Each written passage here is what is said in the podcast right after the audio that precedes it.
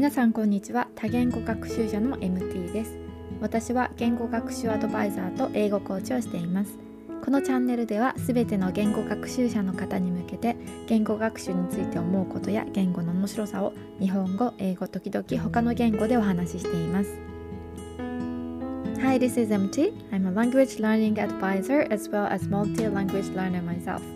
In this channel, I share my language learning experience and talk about language in general in Japanese, English, and sometimes other languages.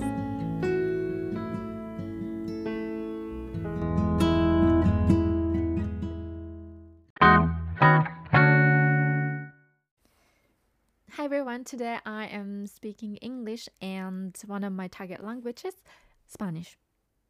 My Spanish is far from perfect, but I'm speaking it anyways to show you it's okay to make mistakes.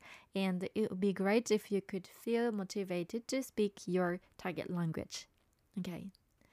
Entonces, este, voy a hablar español hoy.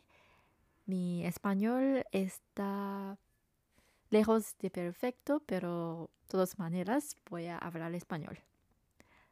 Okay. Cuando estaba en universidad, yo empecé a aprender español seriamente. Después de mi tercer año de universidad, yo fui a México para aprender español y la cultura mexicana. So, um, when I was in university, I started learning Spanish seriously. And after third year of my college, I went to Mexico for one year to learn Spanish and its culture. Cuando estaba en México, yo viví con una familia mexicana. Todos los días yo hablé con ellos y poco a poco mejoré mi español. So, when I was in Mexico, I lived with one Mexican family, and with them, I spoke Spanish every day and little by little I improved my Spanish. Primeros días fue muy difícil entender español uh, y hablar español, ¿no? Porque la español yo aprendí en universidad y la español que ellos hablan en México uh, fueron muy diferente, diferentes.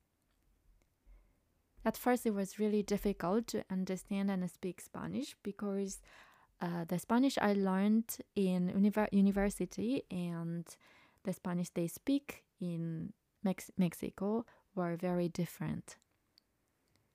Okay. Una cosa me, me, gust- me gustó mucho fue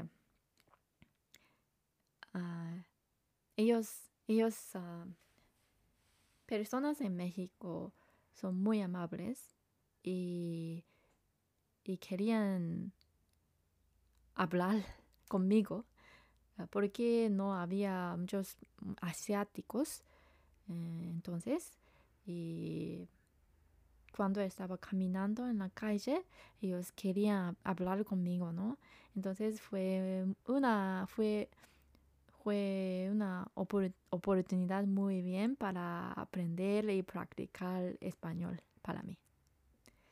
So one thing I really liked was that they, the Mexican people are really friendly, and when I, you know, and they there were not very many Asian people. So when I was walking on the street, they, you know, they talked to me and spoke to me.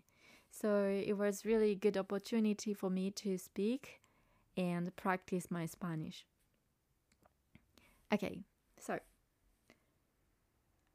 eh, okay, es todo para hoy. So that's it for today.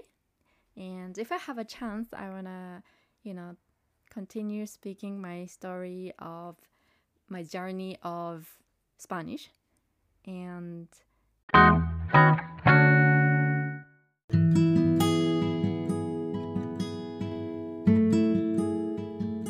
Alright, how was it? Today I spoke one of my target languages, Spanish. So it would be great if it motivated you to speak your target language.